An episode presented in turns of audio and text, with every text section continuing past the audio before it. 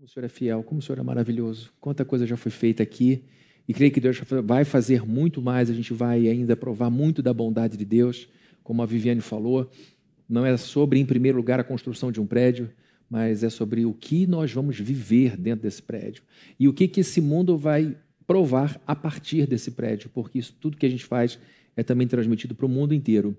Então, queridos, hoje eu queria ler com vocês uma passagem do livro de Números. Na verdade, a, a gente vai ficar entre os capítulos 22, 23 e 24 do livro de Números, porque conta uma história importante. Eu acabei de terminar a série de Neemias. Neemias nos ajudou a ver a construção de uma vida sensacional. Eu continuo comprometido com é, a construção dessa vida sensacional, porque eu acho que Jesus morreu na cruz para que a gente pudesse ter uma vida sensacional. E Neemias agora me deixou, ou eu deixei ele, e eu, pesquisando sobre a nova série, comecei a ler alguns assuntos com outros comentaristas do Antigo Testamento e mirando numa coisa, encontrei outra. Então, enquanto nós não anunciamos a nova série, enquanto ela ainda está sendo pesquisada, eu queria ler com vocês uma passagem do livro de Números que começa no capítulo 22 e vamos do verso 1 ao verso 6 e ao longo do sermão eu vou trazendo outros textos aqui para a gente, tá bom? Então, diz assim, Números, capítulo de número 22, a partir do verso 1. Os israelitas partiram e acamparam nas campinas de Moabe para além do Jordão, perto de Jericó. Balaque, filho de Zippor, viu tudo o que Israel tinha feito aos amorreus, e Moabe teve muito medo do povo, porque era muita gente. Moabe teve pavor dos israelitas. Então os moabitas disseram aos líderes de Midian: Essa multidão devorará tudo que há ao nosso redor, como o boi devora o capim do pasto. Balaque, filho de Zippor, rei de Moabe naquela época, enviou mensageiros para chamar Balaão, filho de Beor, que estava em Petor, perto do Eufrates, em sua terra natal. A mensagem de Balaque dizia: Um povo que saiu do Egito cobre a face da terra e se estabeleceu perto de mim. Vem agora lançar uma maldição contra ele, pois é forte demais para mim. Também perdão, talvez eu tenha condições de derrotá-lo e de expulsá-lo da terra, pois sei que aquele que você abençoa é abençoado, e aquele que você amaldiçoa é amaldiçoado. Só até aqui, vamos orar. Senhor bendito, nós louvamos o teu nome por essa oportunidade de refletir sobre a sua palavra. Que o Senhor, é, após ter aceitado o nosso louvor, as nossas ofertas, dízimos, após ter aceitado nossa adoração, que o Senhor agora aceite a nossa atenção que o Senhor nos receba em Sua presença e que o Teu Espírito Santo invada o nosso ser, abençoando o crente na obra de iluminação, para que a gente entenda ainda mais a Sua palavra. E eu te peço para que o Senhor abençoe o que ainda não se converteu, a que ainda não entregou a vida a Jesus, com a obra de regeneração. Que o Senhor regenere esse coração, que o Senhor restaure essa vida, que o Senhor tire o coração de pedra e ponha ali um coração de carne e dentro dele o Teu Espírito, para que essa pessoa entenda a Sua palavra e se renda a Ti. Que o Senhor abençoe então a nossa igreja, a todos que estão nos assistindo em casa agora também. Que Deus alcance essa pessoa onde ela estiver, em qualquer que seja o lugar nesse mundo. Em nome de Jesus oramos para que o Senhor livre esse lugar de toda interferência do mal, que o Senhor repreenda do nosso meio todo espírito caído, que não seja o teu, e que os teus anjos estejam aqui ao nosso lado nos ajudando, Pai. Em nome de Jesus nós oramos. Amém. Amém. Queridos, para quem não entende ainda um pouco como a Bíblia é construída, a história de Israel, o que temos aqui é o início da formação do Estado de uma nação. Esse povo, que no caso aparece aqui como apavorando o rei dos Moabitas, é o povo hebreu. O povo hebreu nasceu a partir de um casal, Abraão e Sara, que não podia ter filhos. Eles já eram muito idosos, Sara, inclusive, além de idosa, era estéril, e eles queriam muito, mas não puderam ter esse filho. Deus prometeu que, mesmo com as impossibilidades humanas, Deus faria um milagre e daria a Abraão uma descendência. E não apenas uma pequena descendência. Ele falou que essa descendência seria tão grandiosa que ela seria incontável. Como é incontável o número de grãos de areia na praia, como é incontável o pó que cobre a terra ou as estrelas que estão enchendo esse universo. E agora esse povo se vê um povo crescido, mas cresceu em condições muito difíceis. Porque quando no momento de fome, José, sendo um dos filhos de Jacó, governava o Egito, lugar onde havia comida apenas naquele tempo, os filhos de Jacó migram para o Egito, saem da terra de Canaã, que hoje a gente conhece como Israel, e lá naquela terra eles passam um período que deveria ser pequeno, passando o período de fome, de, de, de grande decadência econômica, eles deveriam voltar para a terra de Canaã, e porque Deus havia prometido que seria em Canaã que Deus traria todas as bênçãos para eles. Porém, eles resolvem ficar. Por uma questão de acomodação, por uma questão de adequação econômica, eles resolveram permanecer naquela terra enquanto tudo era favorável.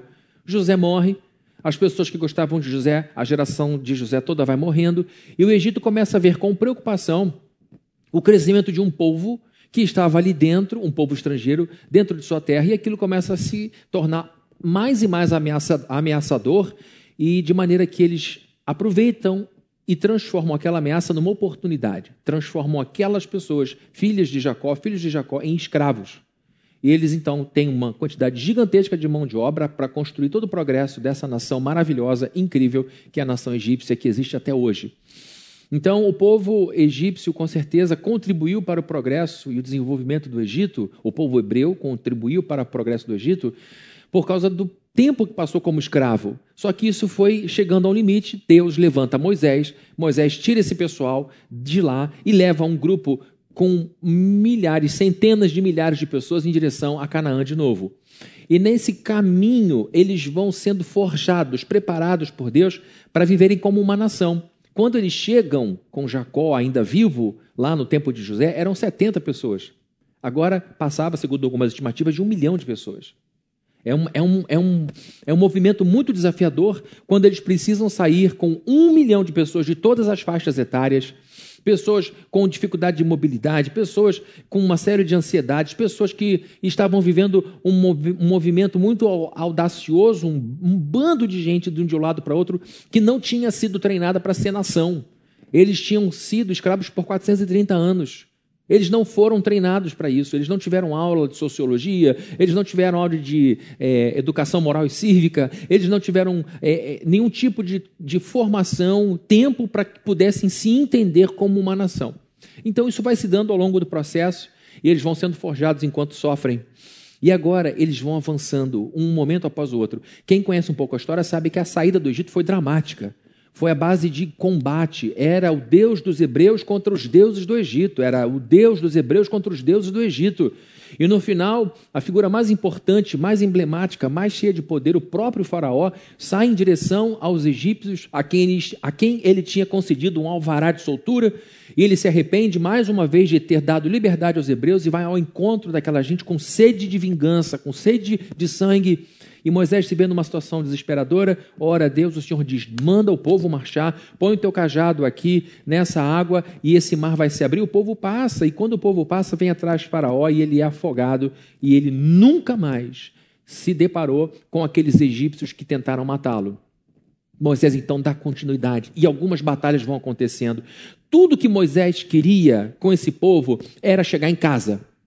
Tudo que ele queria com esse povo era poder dizer: Essa é a minha casa.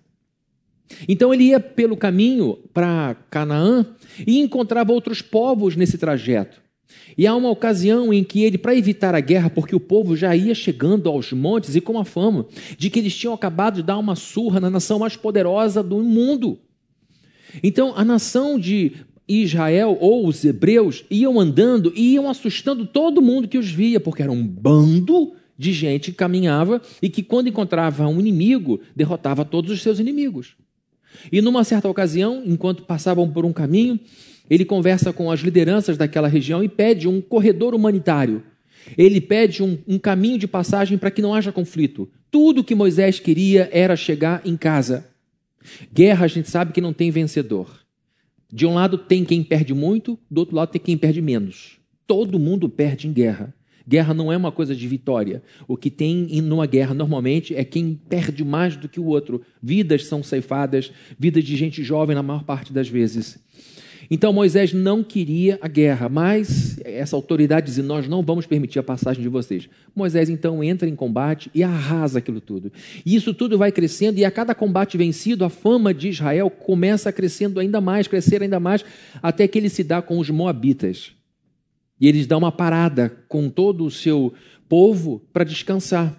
E quando Balaque, o rei dos Moabitas, vê aquilo, ele fica absolutamente apavorado. Porque ali está o povo que devorava tudo pela frente. E ele percebe que não teria condições de enfrentar Moisés com seu exército. E aí ele teve uma ideia sensacional: contratar um feiticeiro famoso daquela região para que ele pudesse fazer um, um, um, encantamento, algum, algum feitiço, para que aquele feitiço diminuísse grande parte da força, trazendo algum tipo de doença, trazendo algum tipo de epidemia, para que então ele pudesse, com o que sobrasse, lutar contra e ter alguma chance de vencê-los. O nome desse rei era Balaque, ele era rei dos Moabitas, e ele então contrata um feiticeiro famoso chamado Balaão.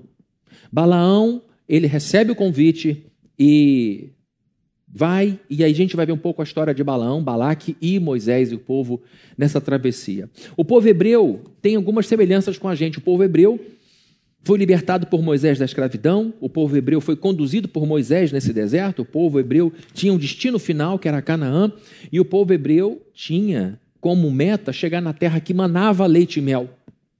Eles estavam acostumados a comer de maneira limitada aquilo que os egípcios davam para eles. E agora Deus diz: Eu vou mandar para vocês vocês para uma terra que mana leite e mel. O verbo, o verbo manar significa brotar continuamente. Então ele está dizendo que é uma terra propensa ao progresso, porque a terra dará os seus frutos. E eles saem daquela situação e, mesmo assim, com todas essas promessas, estão expostos a muito perigo ao longo do deserto. Como eu disse, existem é, relações conosco. Nós fomos libertados não de um Egito literal, não de uma escravidão literal, mas nós fomos libertados do Egito espiritual. Deus nos libertou da, do império das trevas.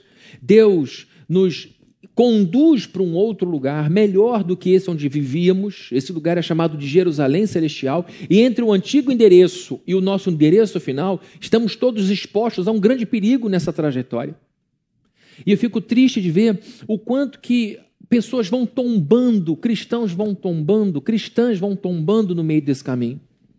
Pessoas que, que começaram bem, pessoas que começaram com o coração cheio de Deus, mas que por alguma razão se distraem com alguns bairros próximos, nas redondezas, muito inferiores à cidade espiritual, ao destino final, e resolvem parar por ali. São pessoas que vão tombando, que vão fazendo escolhas diferentes das escolhas de Deus. Por quê? Porque essa trajetória é extremamente perigosa. Satanás fará de tudo para impedir que a gente chegue na Jerusalém celestial. A Bíblia diz que o crente persevera até o final, porque é Cristo que persevera nele. Porque nem altura, nem profundidade, nem coisas do presente, nem do porvir. Romanos 8, 28.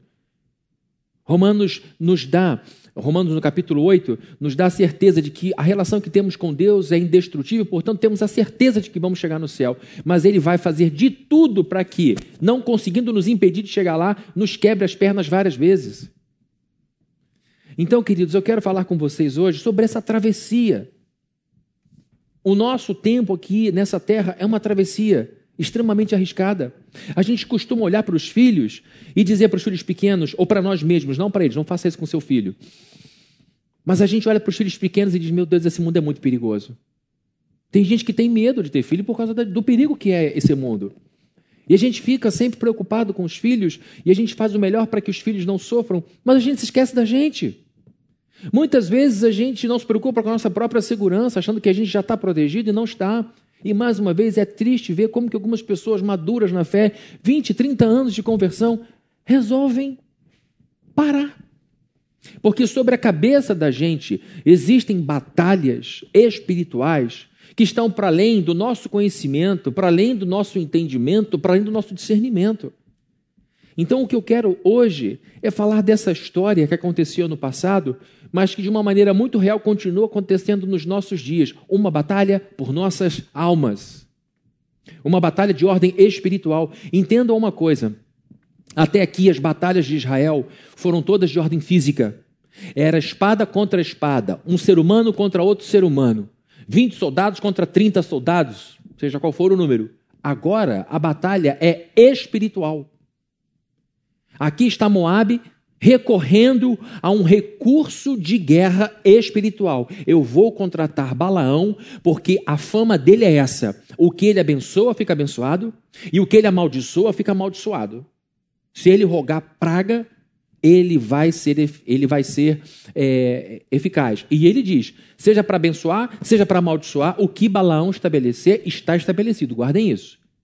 O próprio Abimeleque, o próprio Balaque, o rei, reconhece e diz isso para ele, porque eu sei que aquilo que você abençoa fica abençoado e aquilo que você amaldiçoa fica amaldiçoado. Diante da aproximação desse povo poderoso que arrasava tudo que via pela frente, Balaque resolve agir e resolve agir de uma forma diferente. Ele achava que se Balaão jogasse por ele, e ele com certeza deve ter oferecido muito dinheiro a Balaão, ele teria alguma oportunidade de lembrar ainda a força que tinha e enfrentar os seus inimigos. Queridos, Balaão era um profeta pagão.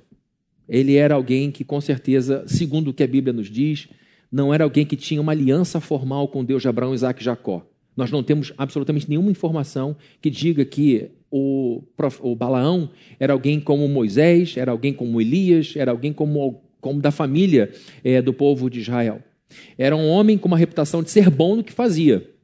Tanto é que o rei Balaque o manda buscar de longe oferecendo dinheiro. A consideração, inclusive, que o rei teve com Balaão foi tão grande, porque ele manda convidar uma vez, Balaão resolve não aceitar o convite, manda uma comitiva de pessoas mais importantes ainda, talvez com mais recursos, e aí depois de bastante insistência e depois de um longo tempo, ele volta e com a comitiva de Balaque. Com certeza, Balaão era alguém que tinha poderes espirituais.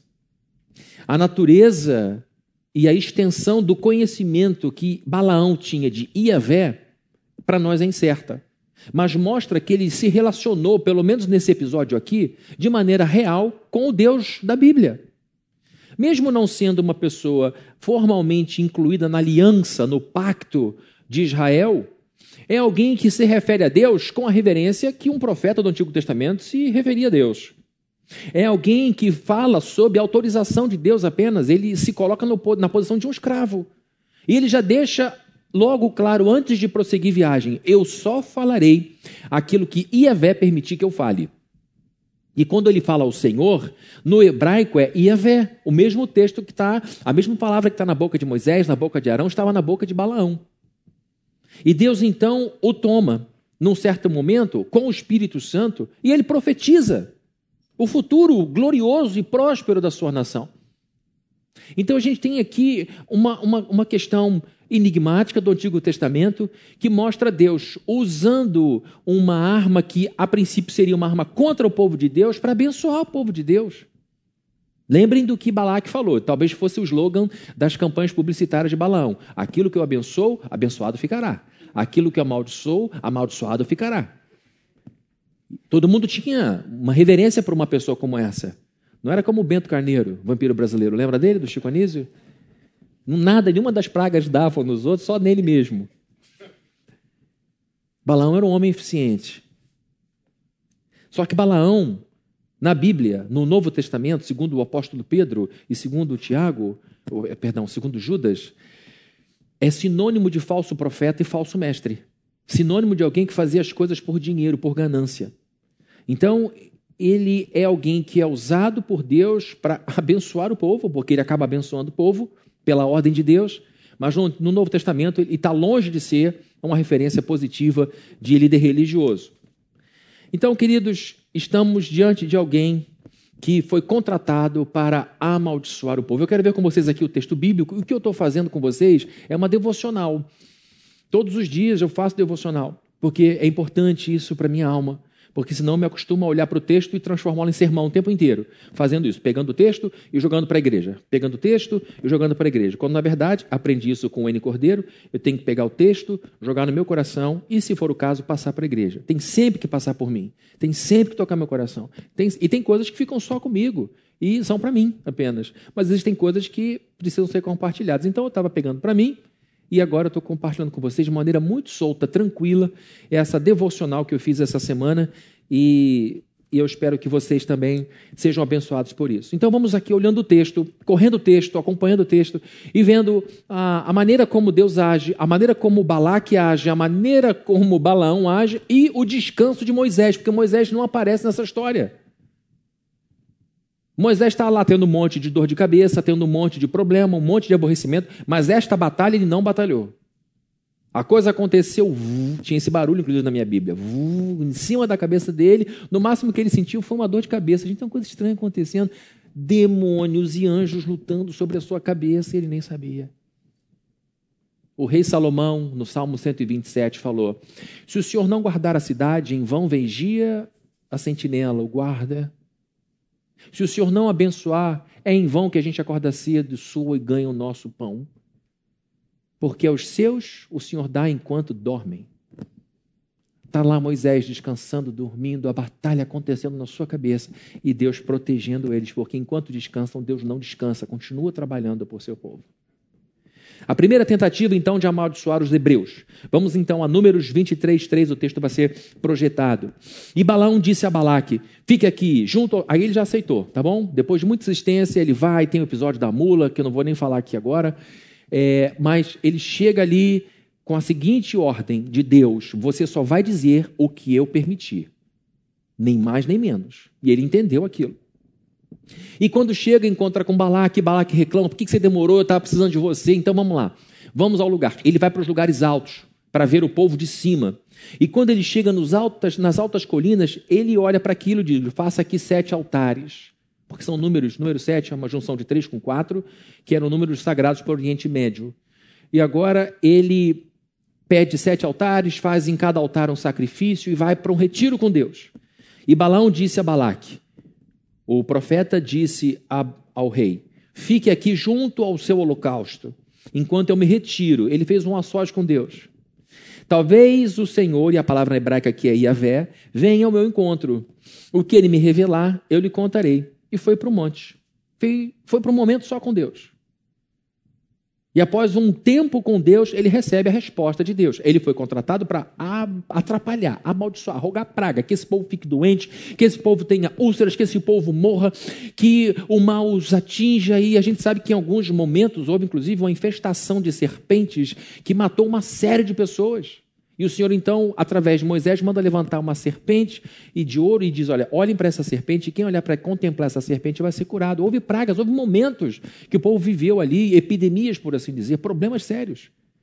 Então o objetivo era esse: que esse povo pegue alguma coisa grave e que o que sobrar fique aí apenas para eu batalhar. E essa era a esperança de Balaque. E após um tempo com Deus, Balaão volta com a resposta que Deus havia lhe dado. Vejam qual foi a resposta que Balaão deu a Balaque. Nemi, é, Neemias. É porque na Bíblia está NM. Eu quero dar descanso toda hora. Oi? Não, Neemias, calma. Não é você, não. É porque NM de números fica na minha cabeça como Neemias. Números 23, de 5 a 10, diz assim: O Senhor pôs uma mensagem na boca de Balaão e disse: Volte a Balaque e dê-lhe essa mensagem. Ele voltou a Balaque e encontrou ao lado do seu holocausto, com, holocausto e com ele todos os líderes de Moabe. Então, olha a expectativa. Balaão chega e ele encontra o rei com os seus dignatários, com os seus ministros, com as suas autoridades, todos juntos, todo mundo com muita expectativa. Afinal de contas, aquilo que ele abençoar, abençoado ficará, aquilo que ele amaldiçoar, amaldiçoado ficará. E fica aquela expectativa, Balaão vai chegando devagar, com toda a sua pompa, e diz: Então Balaão verso 7, pronunciou este oráculo, essa palavra divina. Balaque, e aponta então para o rei, me trouxe de Arã, de muito longe. O rei de Moabe buscou-me nas montanhas do Oriente. Gastou dinheiro, gente. A passagem aérea devia ser muito cara. Venha, era a palavra de Balaque. Amaldiçoe a Jacó para mim, disse ele. Venha, pronuncie ameaças contra Israel. Verso 8. Como posso amaldiçoar a quem Deus não amaldiçoou? Como posso pronunciar ameaças contra quem o Senhor não quis ameaçar? Você imagina o choque de Balaque. E a coragem que Balaão teve para dizer isso. Dos cumes rochosos eu os vejo. Ele está lá no alto, vendo aquela galera espalhada, aquela cabeçada de gente, aquele monte de gente para tudo que é lado. Vejo um povo que vive separado e não se considera como qualquer nação. Deus abriu o entendimento de Balaão para dizer o seguinte: este pessoal que você está olhando não é qualquer pessoal. E eles entenderam que são um povo escolhido. Então a primeira coisa que ele percebe é o seguinte: não tem como eu brigar, eu lutar, eu querer desfavorecer uma gente que se vê separada e que se vê guardada, protegida por Deus. É impossível. O que ele está querendo dizer é o seguinte: não é nem que eu não quero o dinheiro, porque pelo que parece ele gostava de dinheiro. Porque ele diz: mesmo que você me desse o teu palácio cheio de ouro e prata, eu não tenho como ir contra. É como pedir a você, eu pedi a você para levantar oito toneladas. Olha, eu vou te dar metade do planeta Terra. Você não tem condição de levantar 8 toneladas, tem com uma alavanca assim. Verso 10: Quem pode contar o pó de Jacó, o número da quarta parte de Israel? Morra eu a morte dos justos e seja o meu fim como o deles. Gente, imagine a cabeça de Balaque. Peraí, peraí. Eu não posso, Balaque, eu não tenho condição Vejam os versos 11 e 12, o que é que dizem. Então Balaque disse a Balaão: Que foi que você me fez? Eu o chamei para amaldiçoar meus inimigos, mas você nada fez senão abençoá-los. Qual era o slogan da empresa de Balaão? Quem for abençoado, abençoado ficará. Quem for amaldiçoado, amaldiçoado ficará. O sujeito é pago a preço de ouro para amaldiçoar. E o cara abençoa. E na cabeça de Balaque é: se ele abençoou, está abençoado, estou só piorando a minha situação. E ele respondeu: Será que não devo dizer o que o Senhor põe em minha boca? Balaque, o rei dos Moabitas, era insistente. E ele continuou: Tá bom, vamos tentar mais uma vez. Você já está aqui, já paguei a passagem, sua passagem de volta é só para outro dia, então você vai trabalhar enquanto estiver por aqui. Neemias, oh, Neemias, gente, eu estou chamando Neemias toda hora. Meu Deus do céu. Chama Neemias, né? A gente é evangélico, né? Números 23, 16, de 16 a 24. Segunda tentativa. O tempo passou, Balão falou: Eu não tenho condição de abençoar, amaldiçoar quem Deus abençoa, não dá, eu não consigo. E diz: Tá bom, vamos tentar de novo. Ele faz tudo outra vez, então faz de novo sete altares, eu vou oferecer, matando o animal à toa. Eu vou oferecer isso, aquilo, outro, e a gente vai tentar. Verso 16: Encontrando-se o Senhor com Balaão pela segunda tentativa, por insistência de Balaque, pôs uma mensagem em sua boca e disse: Volte a Balaque e dê-lhe essa mensagem. Ele voltou e encontrou ao lado de seu holocausto e com eles e com ele os líderes de Moab. Mesmo cenário. Abraão volta, está todo mundo junto. Balaque perguntou-lhe: O que o Senhor disse? Expectativa, o coração batendo forte. Então ele pronunciou este oráculo. Olhem só. Fique de pé. Levante-se, Balaque, ouça-me.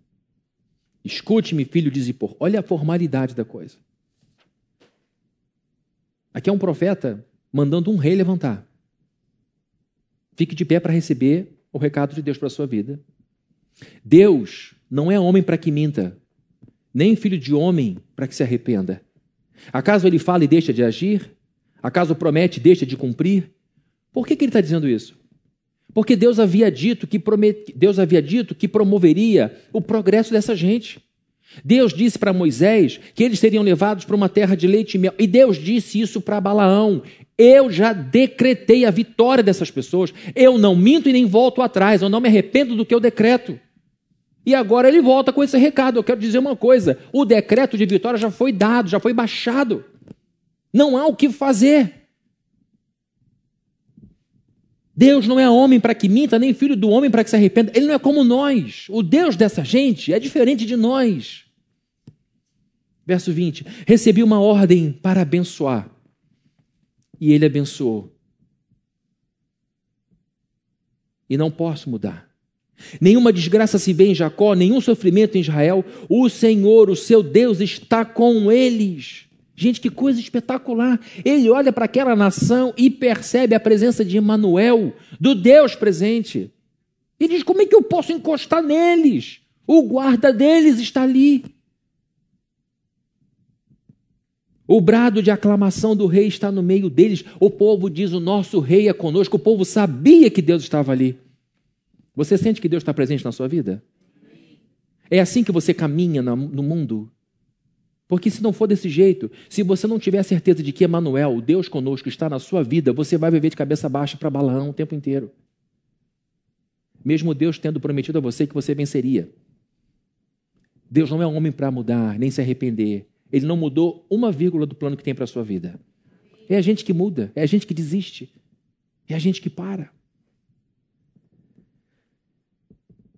Verso 22, Deus os está trazendo do Egito, eles têm a força do boi selvagem, não há magia que possa contra Jacó, nem encantamento contra Israel, não há, é, não há poção mágica, não há praga, não há o que se faça, não há inveja. Tem crente que morre de medo de contar as coisas para o vizinho invejoso, não conta nada para a dona fulana, porque ela vai fazer esse quadro entortar de novo aqui. A última vez que você falou isso, ela olhou para aquele quadro e o periquito ficou doente uma semana não fala nada e fica morrendo de medo de inveja de crente, de, de vizinho. Sobre a sua casa não tem encantamento. Não existe essa possibilidade. Eu evito de ficar contando as coisas que eu vou fazer por uma questão de credibilidade. Porque se eu fico dizendo, vai acontecer isso, vai acontecer aquilo outro, não acontece, eu vou perdendo credibilidade. Então eu preciso dizer, olha, está tudo certo, resolvido, já está fechado, a notícia é essa. Não é porque eu tenho medo do que as pessoas vão dizer. Porque eu sei que antes da fundação do mundo, a minha vida toda já estava pronta na cabeça de Deus. E ele não é homem para que minta, nem filho do homem para que se arrependa. Não há magia que possa contra Jacó, nem encantamento contra Israel. Agora se tirar de Jacó e de Israel. Vejam o que o seu Deus tem feito. Verso 24: O povo se levanta como leoa, levanta-se como leão, que não se deita até que devore sua presa e beba o sangue de suas vítimas. E aqui eu quero usar um texto de, do capítulo seguinte, do livro de Números 24, 9, que diz assim: Como o leão e a leoa, eles se abaixam e se deitam, quem ousará despertá-los? Ele está tentando explicar com tudo que é imagem possível para o Balaque quem era aquela gente, quem era o Deus deles. Ele diz: olha, esse povo não se vê como os outros povos, eles se veem como um povo separado. É assim que você se enxerga? Então, é assim que a gente tem que viver. Como um povo que foi separado, distinguido, um povo que tem ao seu lado o próprio Deus. E diz: não tem como amaldiçoar, praguejar essa gente, não tem como, não existe nesse universo força capaz de sobrepujar a força do Deus que está com eles. E para você entender, Balaque, eles são como um leão, eles são como uma leoa, e numa alcateia, quem caça é a leoa. Eles são como um leão. Vamos imaginar aqui que você está andando na Moreira César. É a rua que abriga Paulo Gustavo. Então, você está andando. Eu tenho essa implicância, porque eu amo o nome de Moreira, porque eu cresci nesse nome. Né? Fui voto vencido, mas tudo bem. E aí, você dá de cara com um leão. Nossa, a cabeça do Fabrinho está louca. Um leão na Moreira César, esquina com Lopes Trovão. Quem seria louco louca de olhar para aquele animal magnífico e dizer: vou puxar um fiapo do bigode desse bicho para ver o que vai dar. Gente, um leão adulto, a cabeça dele com juba deve vir dessa altura e a parte de trás dele deve ser isso aqui. Olha o tamanho desse animal. Quem, quem em sã consciência despertaria uma leoa faminta? Quem, quem em sã consciência provocaria um leão de um ano de idade? Um filhote cheio de força? Pode levantar a mão, quero conhecer você. Se você não for Daniel na cova dos leões, se você não for Sansão ou Davi, eu quero te conhecer. É um animal magnífico. E ele está tentando dizer para Balaque, Balaque, você está mexendo com o leão e você é uma pombinha. Eu me sinto um pardal. Não tem como a gente lutar contra essa gente, porque eles são como um leão. Eu estou falando tanto de leão. Milton, será que a gente tem um filminho de leão? Em cima da hora, será que você consegue alguma coisa? Será, gente, vocês têm uma coisa, só vocês verem como esse animal é magnífico? Eu não sei. Olha que animal maravilhoso.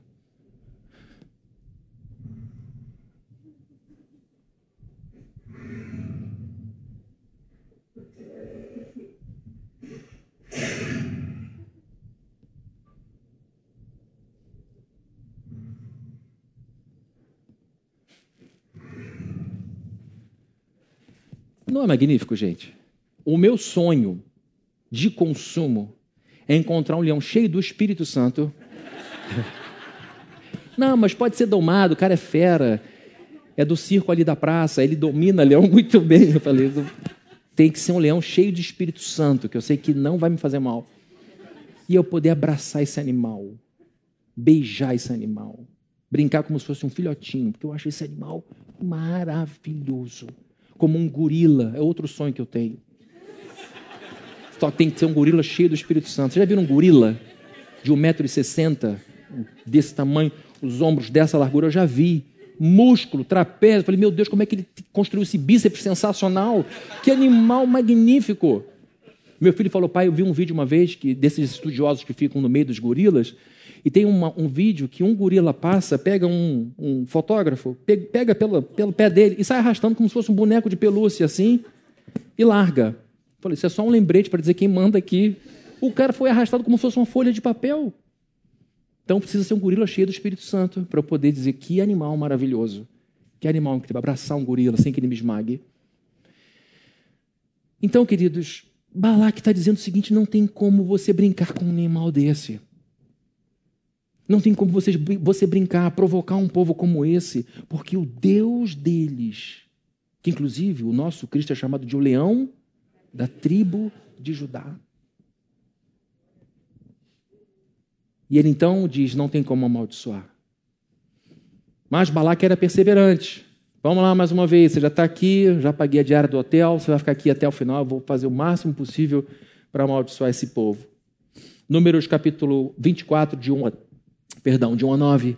Quando Balaão viu que agradava ao Senhor abençoar Israel, não recorreu à magia como nas outras vezes, mas voltou o rosto para o deserto. E aqui ele muda a sua abordagem, deixa os seus truques de lado, e ele então se dirige ao povo de uma outra forma. Então viu Israel acampado, tribo por tribo, família por família. E o Espírito de Deus veio sobre ele. Gente, que loucura! O Espírito de Deus está sobre mim, porque o Espírito do Senhor me ungiu a pregar boas novas aos quebrantados. Foi o texto que Jesus Cristo usou quando começa a falar que ele é o Messias. E agora você vê Deus tomando esse sujeito. A gente vê o leão engolindo a rolinha. E esse homem começa a ser usado profeticamente por Deus para abençoar e predizer como o futuro dessa gente ia ser. E ele pronunciou este oráculo, palavra de Balaão, filho de Beor, Palavra daquele cujos olhos veem claramente. Deus abriu os olhos completamente desse homem. Palavra daquele que ouve as palavras de Deus. Daquele que vê a visão que vem do Todo-Poderoso. Parece, queridos, palavra de profeta do Antigo Testamento, parece palavra de Isaías, de, parece palavra de Abacuque. Daquele que vê, daquele que cai prostrado, Deus o desmontou. Deus o colocou no chão e vê com clareza. Verso 5. Olhem só, parece um salmista falando. Quão belas são as tuas tendas, ó Jacó, as suas habitações, ó Israel.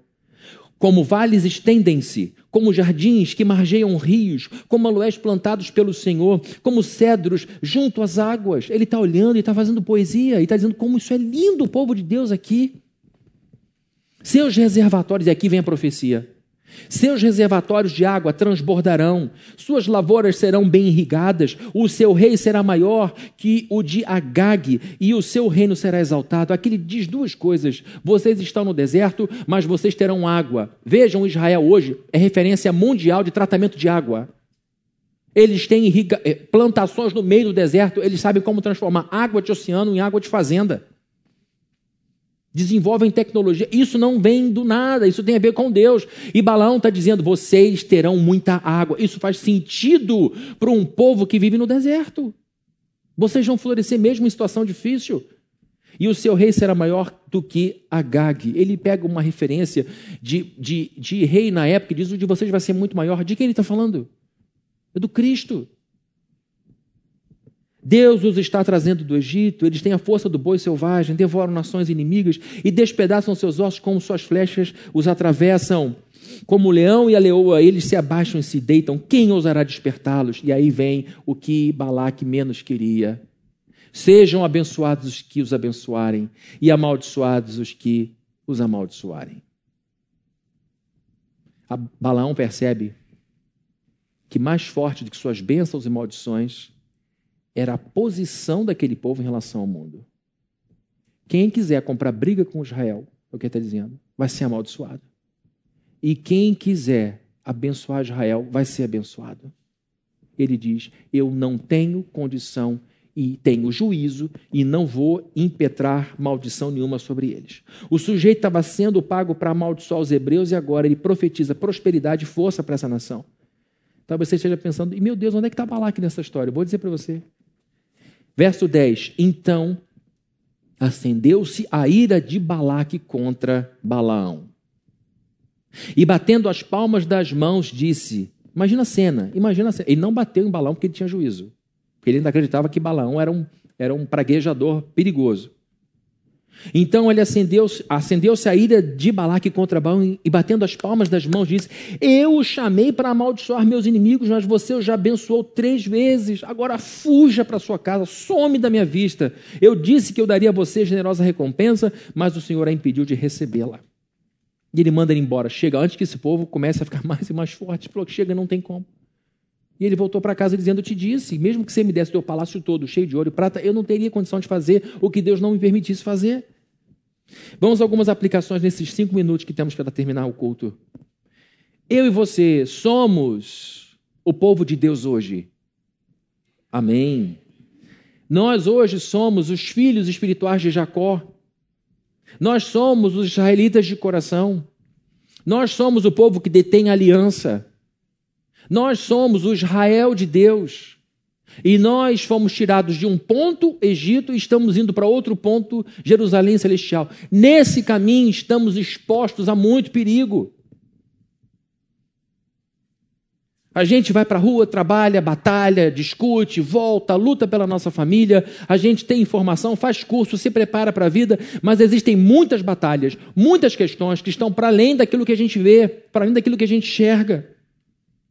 Muitas vezes passamos por momentos de batalha espiritual e não percebemos que estamos debaixo de uma luta espiritual, invisível, porém real. E eu estou dizendo isso com muita convicção porque essa é uma igreja calvinista. E os calvinistas têm muito orgulho do estudo, o que é muito bom. Mas com muita facilidade, o calvinista troca oração, jejum por estudo e reflexão.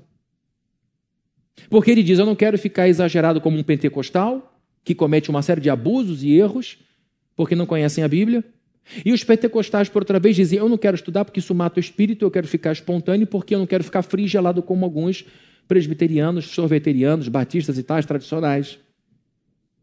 E aí, de um lado fica gente com cabeça grande e coração pequeno, e do outro lado, gente com coração pequeno e cabeça grande. Quando, na verdade, são as duas coisas. É buscar profundamente a palavra de Deus, estudar a palavra de Deus e se entregar aos mistérios da espiritualidade, viver a profundidade espiritual das coisas como Paulo vivia. Paulo escreveu Romanos, uma carta desafiadora, e foi ao terceiro céu. Assim, nossa, o máximo que eu fiz na minha vida foi erar o ama. Ele foi ao terceiro céu, porque era a casa de Deus. O primeiro céu, o céu das aves, o segundo céu, o céu das estrelas e planetas, e o terceiro céu, onde Deus mora. Na cabeça do judeu era assim. Então, o que eu quero é dizer para uma igreja que adora informação que existem coisas que estão no campo do sobrenatural, que às vezes Satanás fica colado da gente, colado na gente. E a gente percebe que a coisa não está normal porque a tentação fica mais forte, porque a força vai dando lugar à fraqueza.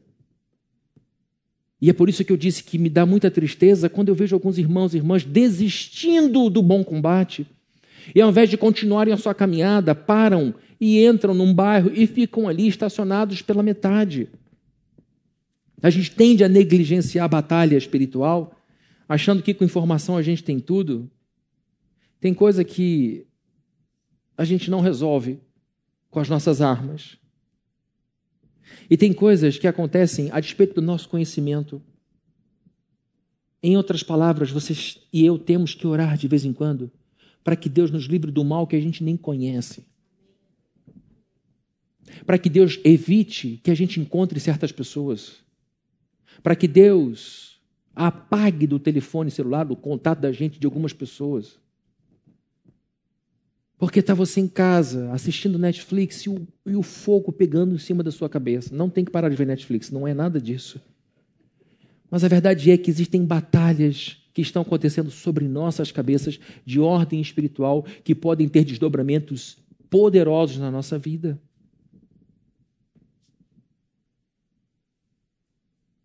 Esse povo não tinha como lutar contra as pragas de Balaão. Quem é que luta contra uma praga aqui? Eu não tenho condição de lutar contra Satanás. Por isso que Paulo diz no livro de Efésios, capítulo 6, quando ele antevê a possibilidade do crente entrar numa batalha espiritual, ele lembra de quem é Satanás e lembra de quem é o crente. O crente é um ser humano, Satanás é um ser poderoso. E o que, que ele diz? Vão para cima de Satanás, não. Revistam-se do Senhor e na força do seu poder. Vistam-se de Deus, porque só vestidos de Deus vocês conseguem encarar o diabo. É isso que Paulo está dizendo, sozinho a gente não consegue. Revistam-se do Senhor e na força do seu poder. E aí ele fala da armadura.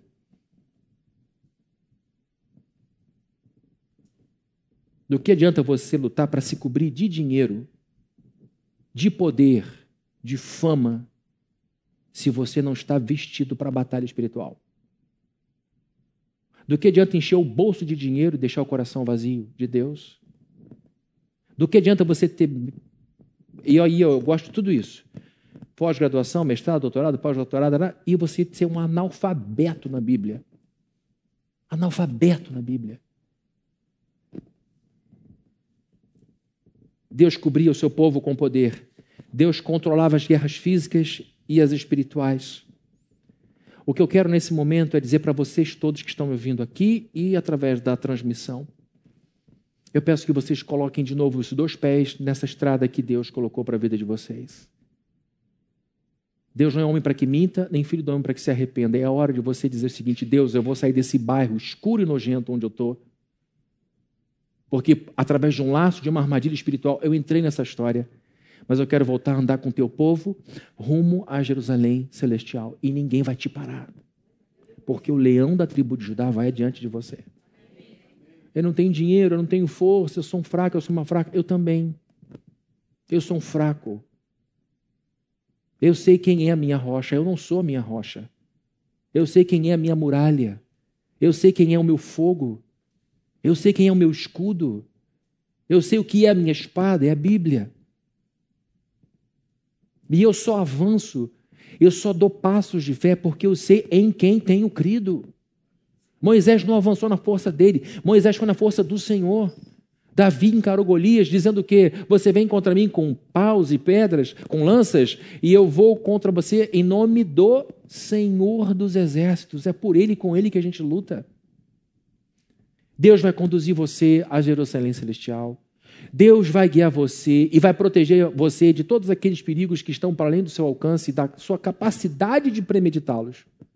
Desde que você esteja com Ele. Não adianta estar com Deus que você acha que é o Deus dos evangélicos. É o Deus que eu sinto, é o Deus que eu vejo, é o Deus que eu escuto nas rádios, é o Deus que eu ouço nas músicas. Tem que ser o Deus da Bíblia. Deus revelado na Escritura. Se você estiver com este Deus, eu digo estar com Deus não é ser perfeito, não, porque aqui quem está falando é uma pessoa imperfeita. Se você estiver com este Deus, com toda a sinceridade do seu coração, você terá ao seu lado o grande parceiro de jornada que é Jeová. E aí ninguém te segura. Ninguém te segura. Não vai sobrar espaço para Balaão bagunçar a sua vida nunca mais.